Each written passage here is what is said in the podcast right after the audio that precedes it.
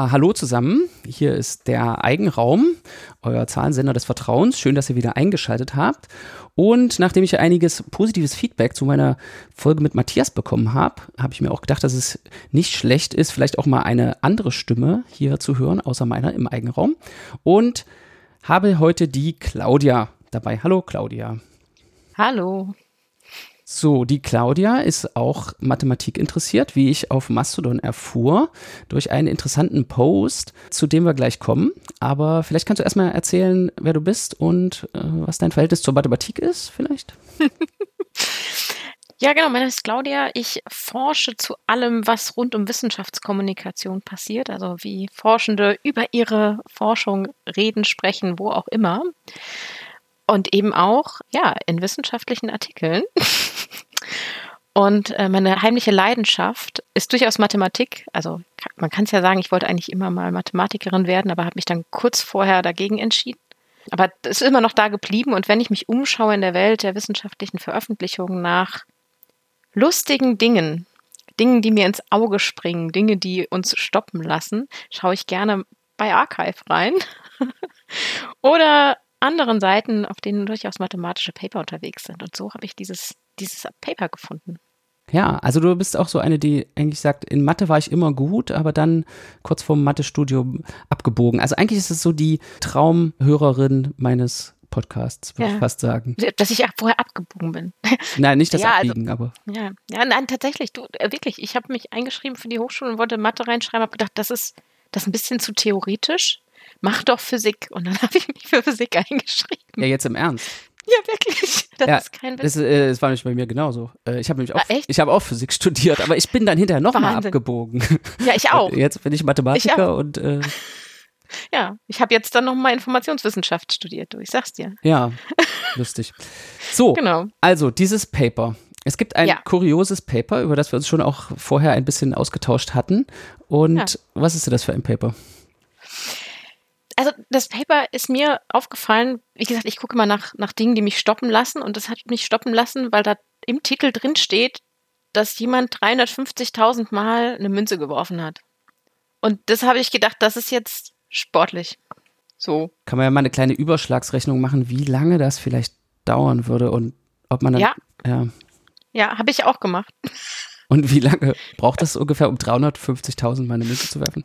Nee, ich habe das nur für, die, für, für einzelne Personen ausgerechnet, nicht für die Gesamtanzahl. Ich glaube, das wäre zu deprimierend für die Leute, die es gemacht haben. Es ist ja schon sehr viel und jeder wirft ja unterschiedlich schnell.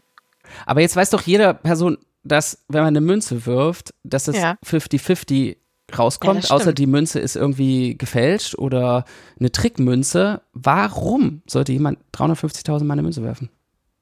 Das ist eine gute Frage. Also ich habe ich hab das Paper ja dann angefangen zu lesen, weil ich so dachte, was macht ihr da? Warum macht ihr das? Warum macht ihr das mit so einer Begeisterung? Und habe dann tatsächlich eine Sache erfahren, von der ich vorher noch nicht wusste. Also warum es landet immer 50-50? Da habe ich gelernt, es gibt das Standardmodell von Coin-Flipping. Was macht, was machen MathematikerInnen? Es gibt ein Standardmodell zum, zum Münzwurf. es gibt ein Standardmodell für Elementarteilchen und ein Standardmodell ja. für Münzwürfe. Für Münzwürfe. Ja, das habe ich gelernt und dann dachte ich so, okay, ja, äh, ich verstehe. Und dann haben sie auch gesagt, nee, es gibt tatsächlich da keinen Bias, ne? Was, was fällt? So, jetzt so rein von diesem Standardmodell. Aber es, das trifft gar nicht richtig zu. Es gibt doch, es gibt da doch was, was ein bisschen anders ist, weil ein Mensch diese Münze wirft. Das ist immer das Problem bei mathematischen Theoremen, ja. Wenn man ein mathematisches Theorem hat, dann ist es immer richtig, aber man kann es mhm. eventuell nicht anwenden weil ja, genau. man es auf Menschen anwendet und die machen es dann eben nicht so, wie die Voraussetzungen von dem Theorem. Ja. ja, meine Erwartung war tatsächlich auch, die wollten wirklich, also das dachte ich bei dem Paper, dachte ich so, die haben eine Maschine gebaut, die immer gleich die Münze flippt, um nochmal zu belegen, dass das 50-50 ist. Das war meine Erwartung. Dann habe ich gelernt, nee, nee, das haben Menschen gemacht. Und die haben das gemacht, weil es eben einen Unterschied macht, wenn das ein Mensch tut, diese Münze zu flippen. Und dann habe ich mich natürlich gefragt, wie flippt man eigentlich eine Münze? Wie mache ich denn das? Also ich würde sagen, diese Standardmethode, die man legt die irgendwie so auf einen, ich beschreibe jetzt mal einen gebogenen Finger und der Daumen ist da drunter. Und dann schnippe ich den Daumen nach oben Ja. Und dadurch fliegt die Münze hoch und fängt an sich zu drehen. Und dann landet die irgendwo, zum Beispiel auf meiner anderen Hand, wenn ich die in die richtige Stelle halte. Ja, und dann ja. kommt eben Kopf oder Zahl raus. Aber manche Leute fangen die dann mit der Hand und tun die nochmal auf die Rückseite von der, an, also von der werfenden Hand dann. Und das macht wahrscheinlich einen Unterschied. Ja, ich denke, auf jeden Fall.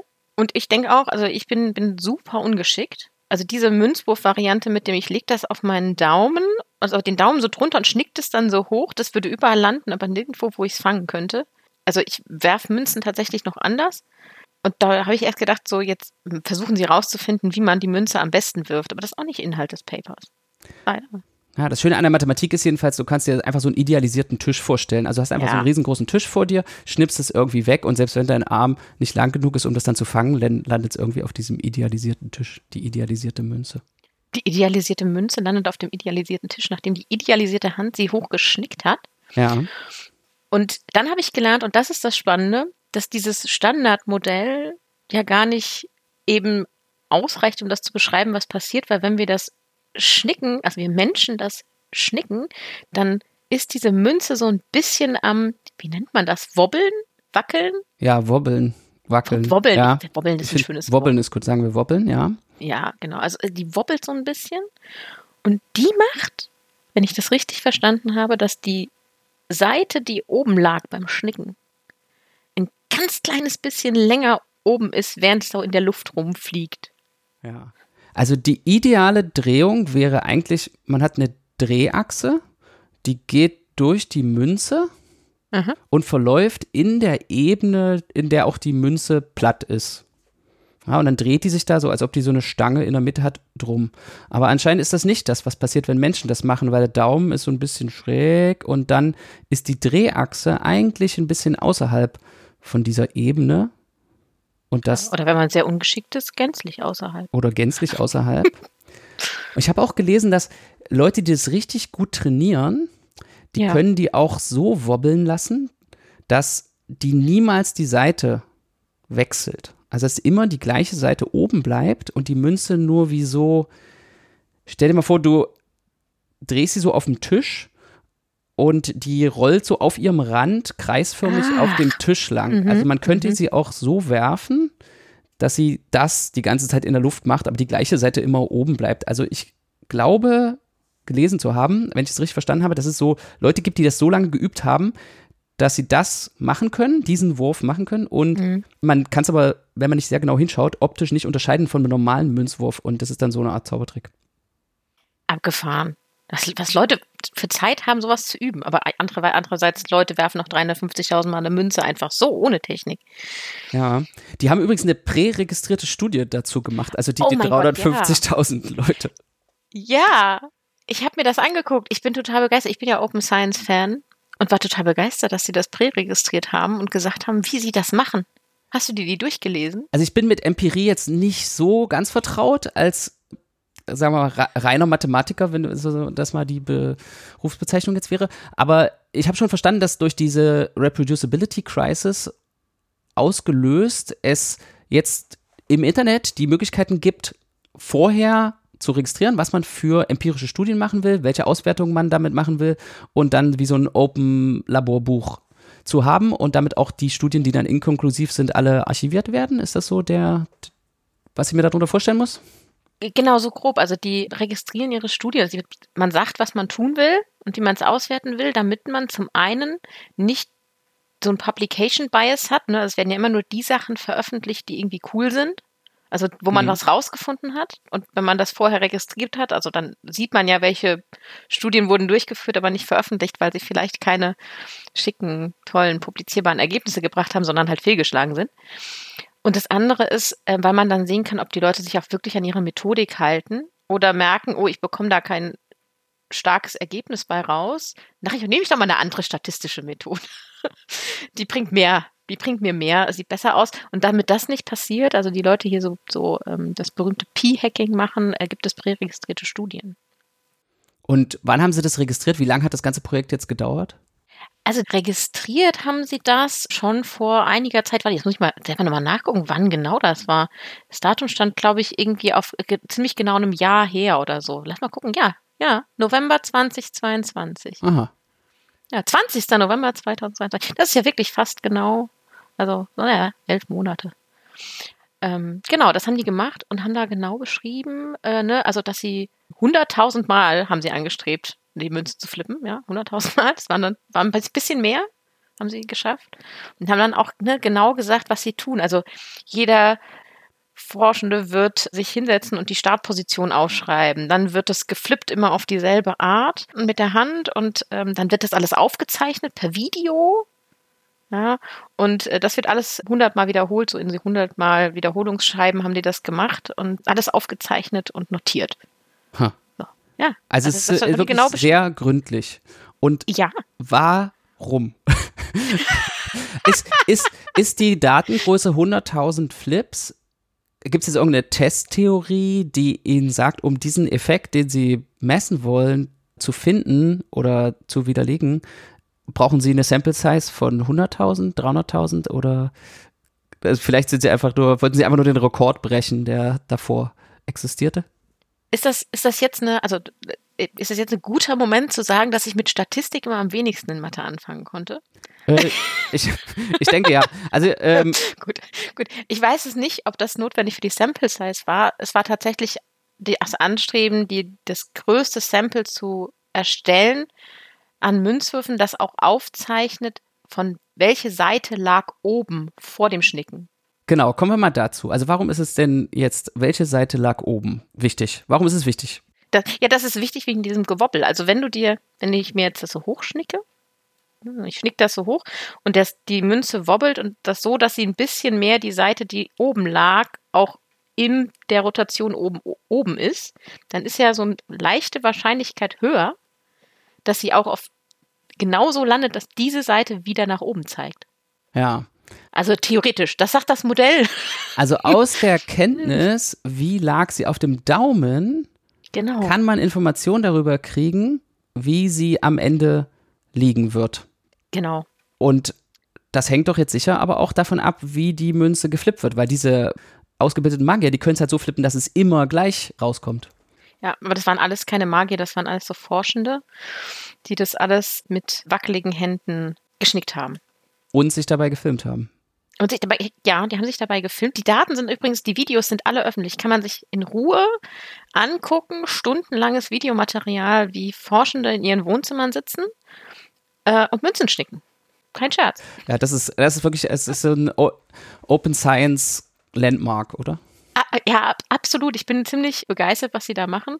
Und das, das ist, ja, ist ja auch übrigens praktisch, weil ich hatte mir dann angeguckt von einem äh, mehr, mehrere Videos, wie er da so Münzen äh, wirft, von dem, der die meisten Münzen geflippt hat übrigens. František B, ist das František B? Genau, František B, genau. Irgendwie so 20.000 Mal diese Münze geflippt.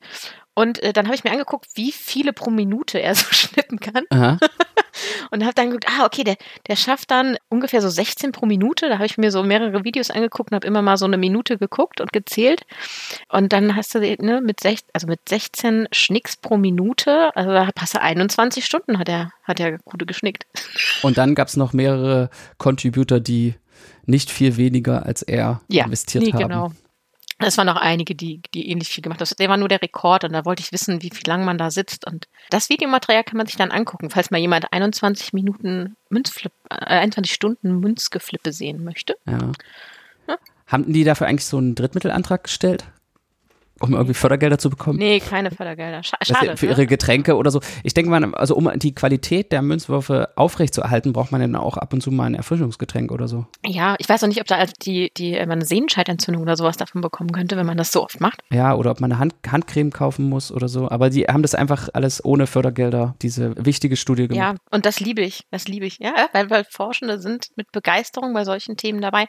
Und es ist ja, muss man ja sagen, es hat sich ja gelohnt. Ja. Und was ist jetzt das Ergebnis? Also wie, wie kann man, kann man das jetzt ausnutzen? Und die Frage, die mich eigentlich wirklich interessiert ist, können wir jetzt zur FIFA gehen und sagen, die ganzen Fußball-WMs müssen wiederholt werden? Weil wenn die beim Anwurf, nee, an, wie heißt das beim Fußball? Anstoß Ich bin mhm. ein Handballfan, deswegen sage ich manchmal Anwurf aus Versehen, aber also Fußball ist das mit dem Fuß und dem großen Tor. So, und da machen die am Anfang, bestimmen die, wer anfangen darf, bestimmen die, indem die so eine Münze werfen. Oder das, ist, das machen die doch noch so, oder? Dann treffen die sich da ja. in der Mitte vom Platz und werfen eine Münze. Ja, ich weiß nicht, was für eine Münze es ist, aber auf jeden Fall werfen die irgendeine Münze. Ähm, das machen die so. Ähm, äh, ja, aber ich, ich, weiß nicht, legen die denn immer die Münze beim Schnicken auf eine bestimmte Seite oben?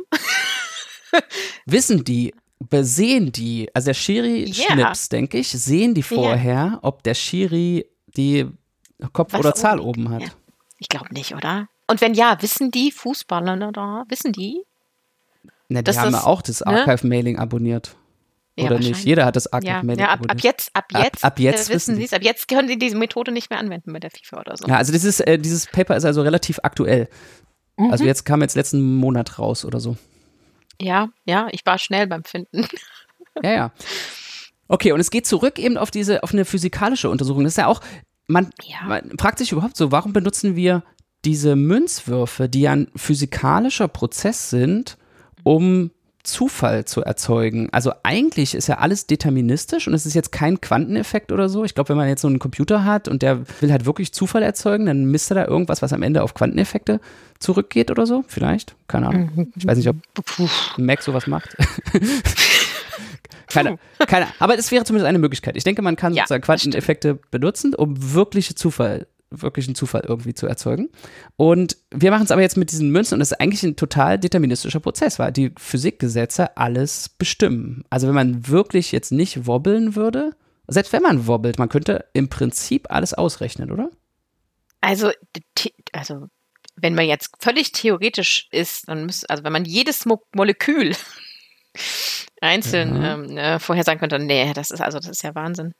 Ist wahrscheinlich zu nee. kompliziert. Ja, Aber genau. Also ich weiß nicht, wie viel man, wie viel man Rechenleistung und Zeit man dafür bräuchte. Und dann ist, hat sich schon was verändert, bis du dann das Ergebnis hast, weil du hast geatmet. Ja. Oder Luftmolekül hat sich verschoben. Da können wir mal so ein bisschen auf die Historie von diesem Problem zu sprechen kommen, weil ja. das nämlich auch schon Poincaré, also ein Mathematiker und Physiker aus dem 19. Jahrhundert beschäftigt hat und dann äh, später den Mathematiker Hopf ein deutscher Mathematiker, der sich auch damit beschäftigt hat, wie die physikalischen Gesetze, die sind ja oft durch so Differentialgleichungen beschrieben, wie die Ergebnisse oder die Lösung, was dann wirklich passiert, davon abhängen, wenn man die Anfangsbedingungen ein kleines bisschen verändert. Das ist eben jetzt die Frage, wenn ich so eine, meine Münze schnippe und ich mache meinen Daumen irgendwie so ein Zehntel Millimeterchen weiter nach links, hätte das jetzt wie so beim Chaostheorie oder so einen ganz dramatischen Effekt auf das Ergebnis oder nur einen kleinen Effekt. Mhm. Und beim Münzwerfen ist es nun aber so, dass es keine so eine Verstärkung von kleinen Fehlern gibt. Und drei Forschende, die das 2007 schon untersucht haben, waren Percy Diaconis, Katie Holmes, jetzt habe ich die Vornamen nicht recherchiert. Also Diaconis Holmes und Montgomery, DHM. Mhm. Das ist auch diese, die AutorInnengruppe, die das Modell verfasst hat. Das physikalische genau. Modell, auf das du dich vorhin bezogen hast. Das Wobble-Modell. Das Wobble-Modell. Ja. Und die waren äh, 2007 schon am Start. Und die haben auch eine Maschine gebaut. Also in dem Paper, was wir natürlich dann auch verlinken in den Shownotes, sieht man auch ein Bild von einer Maschine, die sie gebaut haben, die perfekte Münzwürfe macht, Ach, die ja. immer die gleiche Seite oben haben. Also weil sozusagen einfach alles norm normiert ist. Es gibt mhm. so, eine, so einen künstlichen Daumen, der schnipst und es dreht sich und man hat genau ausgerechnet oder man hat es genau so gebaut, dass die Anzahl der Drehungen immer konstant ist. Also der Schnips ist immer gleich, die Anzahl der Drehungen ist immer gleich, die Luft ist immer gleich und da gibt es eben keine so eine chaotische Verstärkung von irgendwelchen kleinen Abweichungen im Luftdruck oder was weiß ich die dazu führen würde, dass es andersrum landet. Also im Prinzip kann man das schon so als deterministisch und kausal auffassen, aber trotzdem benutzen wir es für die Zufälligkeit, weil wir eben die Anfangsbedingungen dann eben stark genug verändern, dass äh, etwas Interessantes passiert. Ja, also eigentlich ist der, das Zufallselement dann der Mensch. Genau, eigentlich haben wir ja. eine Maschine gebaut oder einen Mechanismus erdacht, der die menschliche Zufälligkeit, die vielleicht dann doch wieder ein Quanteneffekt ist, in, ja. in so eine binäre Entscheidung, liegt halt Kopf oben oder Zahl ja. oben, umwandelt. Ach Gott. Ja.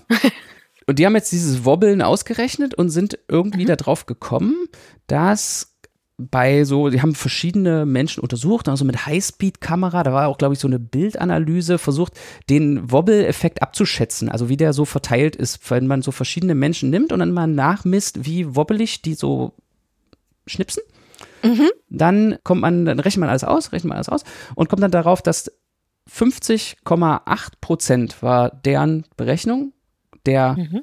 Münzen am Ende auf der gleichen Seite landen, mit der sie die, also die gleiche Seite liegt oben, wie auf dem Daumen oben lag. Also ein bisschen mehr. Ja. Und das ist halt, also das finde ich ja faszinierend. Also die haben das ja wirklich, also mit Highspeed-Kameras und dann dieses Wobbeln ausrechnen.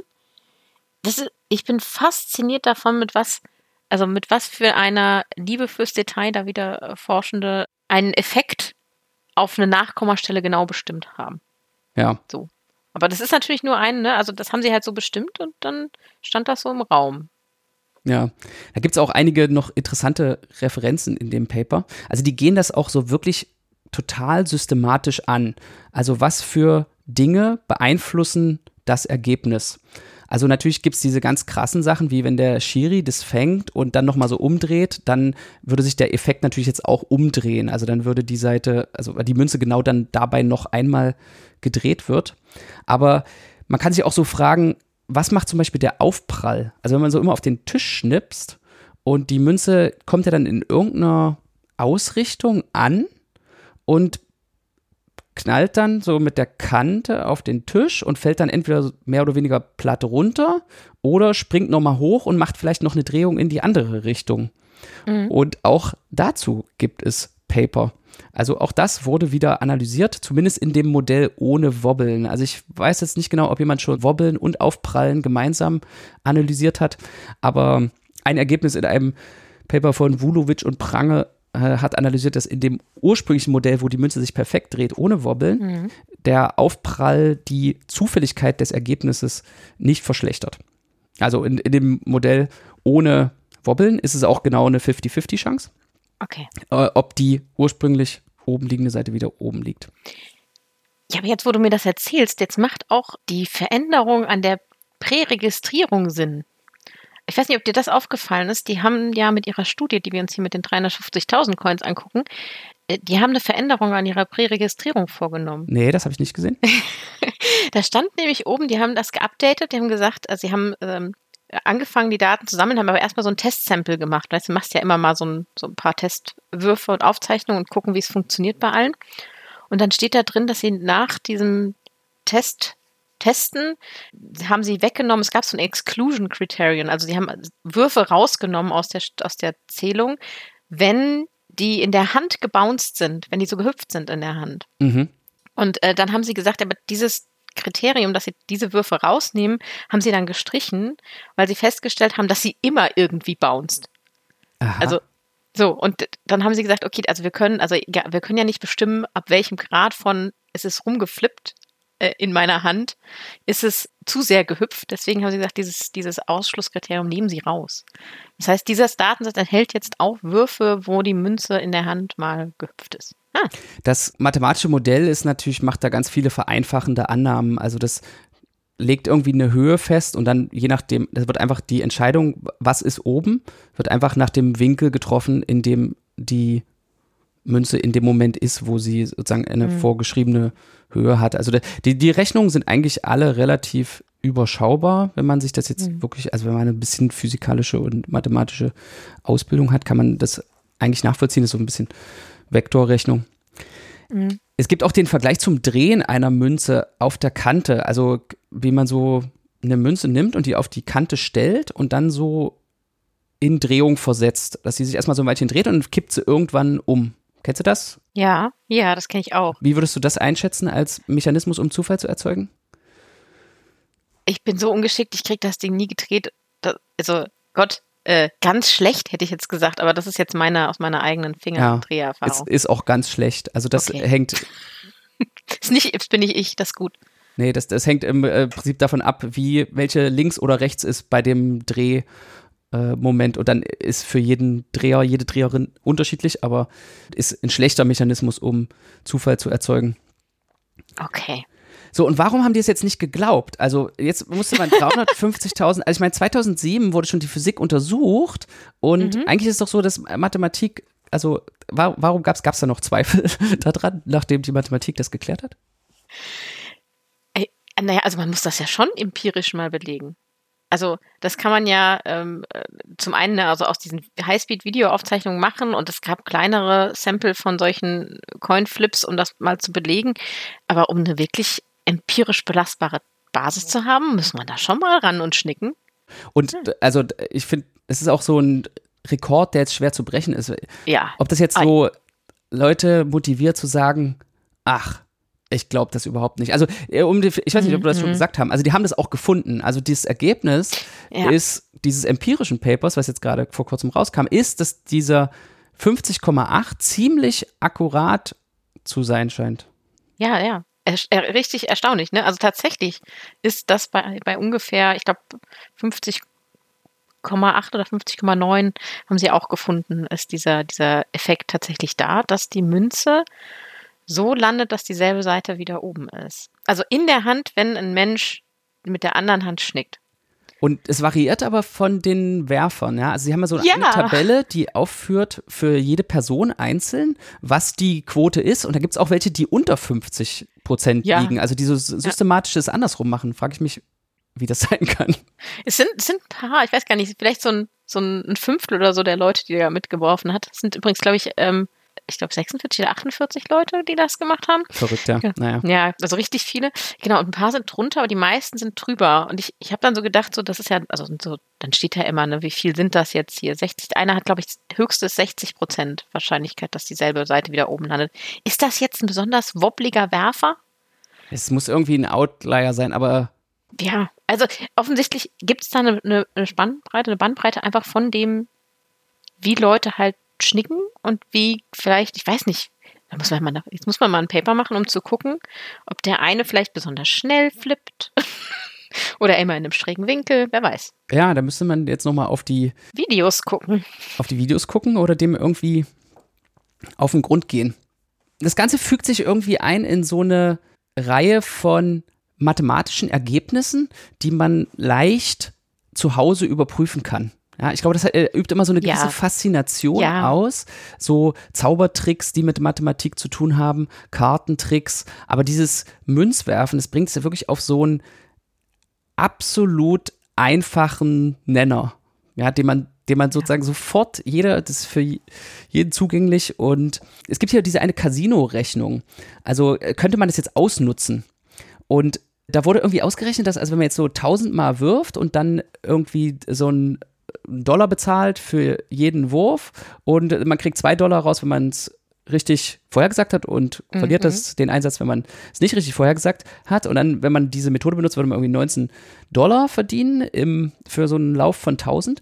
Und dann wird es mit so Casino-Strategien verglichen. Also das Casino bei verschiedenen Glücksspielen hat er so bestimmte Regeländerungen bei den Spielen, die dazu führen, dass das Casino immer gewinnt. Beim Roulette zum Beispiel, man setzt irgendwie auf schwarz oder rot, aber es gibt auch die Null, die keine von diesen Farben hat und dann gewinnt halt die Bank. Also solche mhm. Regeländerungen gibt es irgendwie auch bei den verschiedenen Kartenspielen. Und anscheinend ist es sozusagen der Casino Advantage, schreiben die hier für Six Deck Blackjack, keine Ahnung, was das ist, also ein Kartenspiel, Blackjack ist ein Kartenspiel. Mhm. Äh, against an Optimal Strategy Player, also gegen jemanden, der perfekt spielt, ist nur 6 Dollar. Nee, 5 Dollar. 5 Dollar? Ja. ja. Versus 19. Ja, und also dieses, die Münzwürfe auszunutzen, würde 19 bringen. Beim Roulette ist es aber 27. Also da beim Roulette gewinnt die Bank noch mehr, als wenn sie jetzt diese Münzwürfe äh, okay, ausnutzen okay. würde. Ich merke mir, äh, nehme ich heute mit, ich spiele kein Roulette. ja. Und auch keine Münzwürfe. Okay. Das ist aber interessant. Also tatsächlich, man könnte es ne, ausnutzen. Man könnte es ausnutzen, wenn irgendwer das anbieten würde, aber die Bank würde sich bestimmt noch wieder irgendwas einfallen lassen. Ja, und wenn man halt nicht sehen kann, welche Seite oben liegt, hilft einem das Ganze ja nicht ne, vor, dem, vor dem Werfen. Also das ist ja so die Voraussetzung. Ja, aus so einer informationstheoretischen Perspektive ist es dann sozusagen, müsste man wieder darauf schauen, wie ist der Prozess, mit dem diese Münze in die Hand gekommen ist. Also man sieht nicht, welche mhm. Seite oben lag, aber es gibt ja irgendeinen physikalischen Prozess, wie ja. das bestimmt wird, welche Seite vor dem Werfen oben liegt. Jetzt aber, dann gibt's demnächst gibt's äh, Münzwirbelmaschinen, die die Münzen vorher durchwirbeln und dann nimmt sie jemand blind raus und legt sie auf den auf den Daumen vorm Sticken. Ja, wahrscheinlich werden Münzwürfe einfach irgendwann außer der Mode kommen, weil man weiß, dass es einfach doch nicht fair ist. Aber apropos Ja, fair, die, also wie, wie oft, das haben die auch überprüft in der Studie, die hatten auch, also erstens haben sie verschiedene Münzen benutzt, ganz Ja. viele verschiedene. Oh, das war mega. Ich dachte nämlich auch so, welche Münze haben die denn genommen? Vielleicht ist ja auch die Münze nicht in Ordnung. Mhm. Oder es ist immer derselbe, also die haben alle irgendwie ein, äh, ein Euro-Stück äh, geworfen oder so. Also dann hat, da, hat man da ja auch irgendwie ein Bias drin. Aber das haben sie tatsächlich schon in der Präregistrierung gesagt, dass sie ein, ein wie haben sie es genannt? Ich glaube, a convenient sample. A set of, ja, dass sie einfach so ähm, convenient sample of different coins, also was sie halt gerade so haben. Also da muss man Eben. auch irgendwie ernst bleiben. Ich finde es so bewundernswert, wie die diese alle Best Practices der statistischen Analyse reinbringen in dieses Experiment, Ja. wo man, wenn man Ja. das einfach mal erzählt, alle einen für erstmal so ein bisschen komisch angucken und die sagen aber, nein, wir machen jetzt hier, wir haben das ausgeschlossen, das ausgeschlossen, das ausgeschlossen. Und sie schreiben auch, eine Sache, die sie nicht ausschließen konnten, ist die Teilnehmenden an dieser Studie, die wussten, worum es geht. Also Ja. die wussten von der Studie und es ist unklar, ob das vielleicht noch irgendeine Form von Bias erzeugt haben konnte. Ich finde das unfassbar reflektiert. Also die machen, also die, die Umsetzung von allen wissenschaftlichen Standards, von ähm, der Reflexion der möglichen Biases, die irgendwie drin sein können, von der Auswahl der, der Samples, das ist, und der Dokumentation, ich finde das eine wahnsinnig brillant durchgeführte Studie. Nein, es, weißt du, man, ich bin ja, ich habe ja am Anfang gesagt, weil ich der Titel lustig war oder weil man das stoppt. Aber ich finde ja immer das Schöne daran, dass diese Titel machen ja Forschenden Spaß, ne? so Titel zu schreiben, die Leute stoppen lassen. Und dann steckt da aber meistens auch noch so wahnsinnig tolles Zeug drin. Und ich war so froh, diese Studie zu lesen, dachte, wie brillant ist das, was sie da gemacht haben. Und ich hätte sie wahrscheinlich nicht gelesen, wäre der Titel irgendwie langweilig gewesen. Oder hätte nicht die 350.000 Würfe enthalten. Und die Idee mit Mathematik und dann Statistik auf sowas zu kommen, das ist, äh, geht, denke ich, auch viel auf Percy Diakonis zurück, der einer von den Autoren von dem 2007 physikalischen Paper, der auch so ein bisschen als Mathemagiker bekannt ist. Also weil der eine Zauberausbildung hatte und sozusagen praktizierender Zauberkünstler war und eben Mathematiker. An den hochdekorierte, also Harvard, PhD, Stanford und also so hochdekorierte Mathematiker. Und der ist eigentlich bekannt dafür, dass er so ein Kartenmischen, das Riffle Shuffle heißt, untersucht hat. Und da nimmt man einfach diesen, also man will einen Kartenstapel mischen und da kann man den ja so auseinandernehmen. Man nimmt die ungefähr die Hälfte hoch und setzt die dann so nebeneinander und lässt sie so, so zusammen äh, ratschen. Also in der idealisierten Theorie immer eine Karte von jedem Stapel immer abwechselnd. Ja? Die unterste Karte von dem linken Stapel. Ich habe die so beide in der Hand, bieg die Ecken so hoch und lasse sie so ineinander ratschen. Und ja, mathematisch idealisiert ist, wie ist das so, als ob von jedem Stapel immer eine Karte kommt, immer abwechselnd. Und da äh, kann man äh, das untersuchen und hat er bewiesen, dass wenn man das siebenmal macht, dass man dann schon eine sehr gute Durchmischung hat. Und man kann es auch wieder entmischen. Und es gibt verschiedene Zaubertricks, wo Leute sozusagen diesen, solche Art Mischvorgänge machen und dann mathematische Sätze ausnutzen, dass sich das wieder entmischt. Also wenn man es die richtige Anzahl oft macht, kann man auch diese Mischung wieder beheben. Also man hat so einen Kartenstapel und man mischt den ein paar Mal so. Und weil irgendein mathematisches Gesetz dahinter steckt und man es auf genau eine vorgedefinierte Art und Weise macht, kriegt man hinterher ein nicht gemischtes Deck. Oder eben eins, was Eigenschaften hat, die man vorher kennt und dann ausnutzen will. Oh mein Gott, wenn, wenn, also wenn man mich jetzt sehen könnte, würde man Sterne in meinen Augen sehen und mein, mein Mund ist halb offen. Das ist ja faszinierend. Also es gibt äh, tolle. Vorträge von dem, die man, ich kann ja mal versuchen, so ein Best-of irgendwie in den Shownotes, wenn, was man da so auf YouTube finden kann, weil er eben diese Sachen nicht nur mathematisch untersucht und dann mit genau dieser Ernsthaftigkeit so Paper darüber schreibt. Also ich meine, es muss ja auch dieses 2007 Paper, als sie das geschrieben haben, ja, also wir setzen uns jetzt hin und untersuchen Münzwürfe nochmal, so, so nachdem alle wissen, das ist irgendwie klar, was, was passiert und dann äh, ist es doch nicht klar. Und, und dann schreibt er einen Satz und dann führt er, führt er was dazu vor. Also ich meine, er führt dann in seinem äh, Vortrag führt er dann diese Zaubertricks auch dazu vor. Mhm. Und äh, das ist ja, sehr unterhaltsam. Ja, ich, ich finde auch, ich finde, man darf nicht unterschätzen, dass der, dass die Begeisterung und die Freude an Forschung und an, an, an Fragestellungen, die manche vielleicht dann eher erstmal witzig finden, ne? Also, dass aber da, gerade das meistens zu Dingen führt, die wirklich substanziell und relevant sind.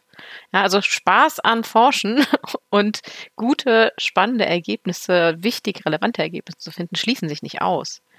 Und das merkt man bei sowas immer. Ja, das finde ich auch. Wenn Mathematik Spaß macht, also ich beziehe es jetzt mal auf Mathematik, das trifft mhm. natürlich auf sicherlich viele Forschung zu, aber Mathematik bietet vielleicht gut Gelegenheit, dass man Spaß hat dabei, kuriose Sachen zu entdecken und dann, ja, wir legen ja auch immer sehr viel Wert auf Schönheit und Eleganz von dem, äh, was oh, wir tun. Ja. Und da ein gewisser Spaßfaktor ist auch dabei, wenn man dann irgendwie eine elegante Lösung hat und äh, die vielleicht sogar ein bisschen überraschend ist.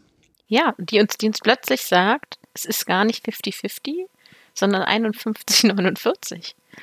Ja, und jetzt muss man halt irgendwie die Methode finden, wie man das ausnutzt oder was man jetzt mit diesem Wissen. Ich finde, in unserer jetzigen Gesellschaft ist es irgendwie so ein bisschen nicht mehr genug, dass Wissenschaft zu benutzen dazu führt, dass man auch wirklich einen Vorteil hat im Leben.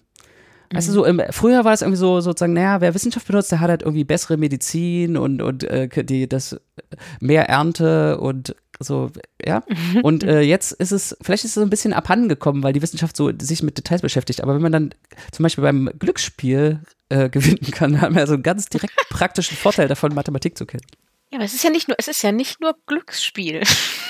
Äh, genau. Also ich meine, äh, ja, also sie sagen ganz zum Schluss, ich glaube, es ist der letzte Satz sogar, ne, wo sie dann sagen, dass es am Ende so ist, dass, dass, es, dass sie deshalb ähm, uns allen nahelegen wollen, also einfach anweisen wollen zu sagen, wenn da tatsächlich relevante High-Stakes Decision-Making-Sachen anstehen, also wenn man darauf wirklich etwas basieren will, einer Entscheidung, die relevant ist und richtig, dann sollte man dafür sorgen, dass man vorher nicht sieht, welche Seite liegt oben.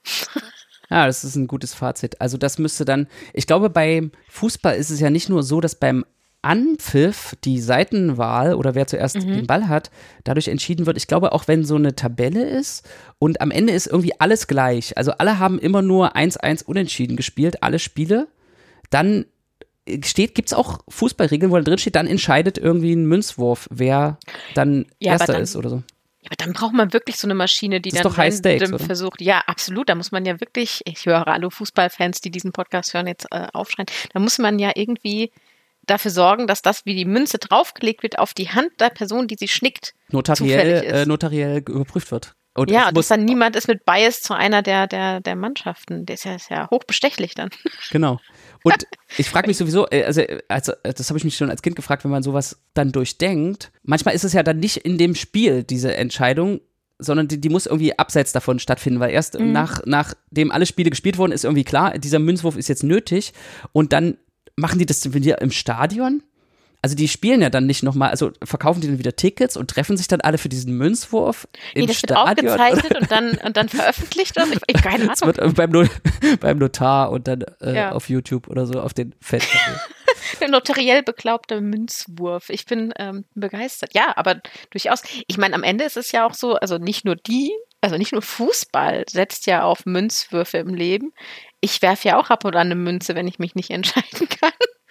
Ähm, da kann ich jetzt auch vielleicht unterbewusst einen Bias herstellen und äh, lege dann immer das nach oben, was ich eigentlich lieber haben möchte. Da muss ich sie gar nicht werfen, dann weiß ich schon nach dem, wie ich sie drauflege, was ich eigentlich will. Ja, oder vielleicht meistens weiß ich ja nach dem Werfen.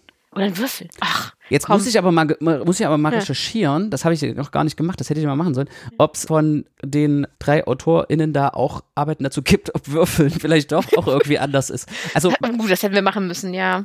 Also meine Kinder versuchen das natürlich. Also wenn man so das erste Mal mit dem Würfel konfrontiert ist, dann versucht man den ja sozusagen so gerade fallen zu lassen oder also den, mhm. den Wurf so zu manipulieren, dass ein vorhersagbares Ergebnis dabei rauskommt. Jetzt hast, du, jetzt hast du mich aber, ich bin ja hier so mit, mit Rollenspielen unterwegs und wenn du dann hast ja nicht nur Würfel mit sechs Seiten, sondern hast ja auch so einen mit 20 oder mit nur drei. Nein, ja. also hast du mit deutlich drei geht weniger. Nicht. Ja, nee, nein. Das, aber du hast ja tatsächlich Würfel, die verschiedene Seitenzahlen haben und ich habe immer das Gefühl, die mit umso weniger Seiten, umso leichter kann, kann ich die, äh, versuche ich die immer zu manipulieren, weißt du? Ja. So, aber es ist mehr so eine mentale Einbildung. Ich wüsste aber gerne mal, ob das statistisch. Also ich würde sagen, einfach mal so ganz ins Blaue hineingesagt, je mehr Seiten die haben, desto mehr sind die ja wie eine Kugel. Also je mehr Ja. Seiten, desto runder, sag Ja. ich mal. Und Mhm. deswegen rollen die noch ein Weilchen, wenn die so rund sind.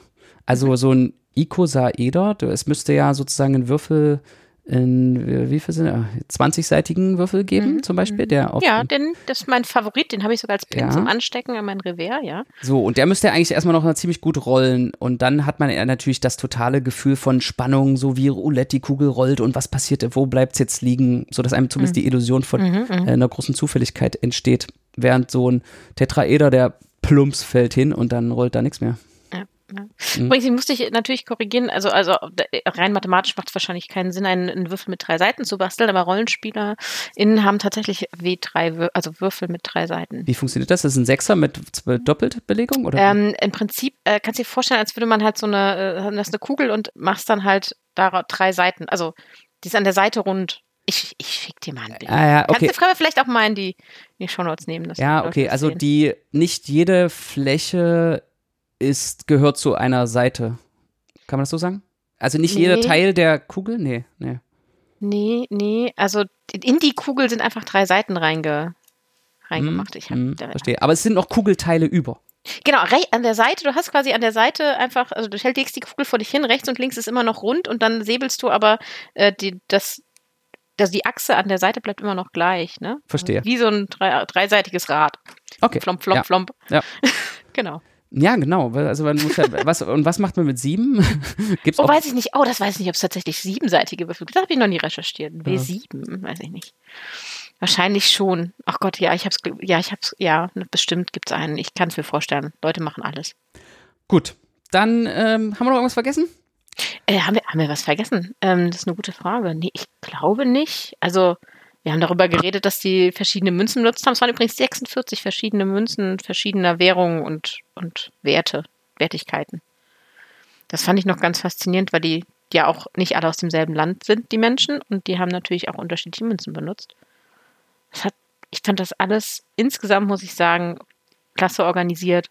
Also was für eine große Gruppe an Menschen da gemeinsam gearbeitet hat und dann so ein schönes, kurzes, müssen wir auch festhalten, kurzes Paper dazu geschrieben hat und ein relevantes Ergebnis liefert. Ich kann es empfehlen. Einfach mal lesen. Das kann man auch einfach so lesen. Also ein bisschen Statistik-Jargon kommt natürlich vor, aber ich glaube, man kann verstehen, worum es Ja. geht. Und genau, also ich bin auch begeistert. Ich danke dir, dass du erstens mir dieses Paper näher gebracht hast und zweitens heute hier mitgesprochen hast. Vielen Dank. Ja, ja, super gerne. Das äh, hat mir sehr viel Spaß gemacht. Ich mag interessante Paper, die ungewöhnlich sind und mich zum Nachdenken anregen. Naja, vielleicht, wenn das nächste über deinen Schreibtisch oder Bildschirm läuft, dann äh, gib Ja. mir Bescheid. Wo wieder Mathe drin ist, sag ich dir Bescheid. Genau, super. Dann danke und tschüss. Tschüss.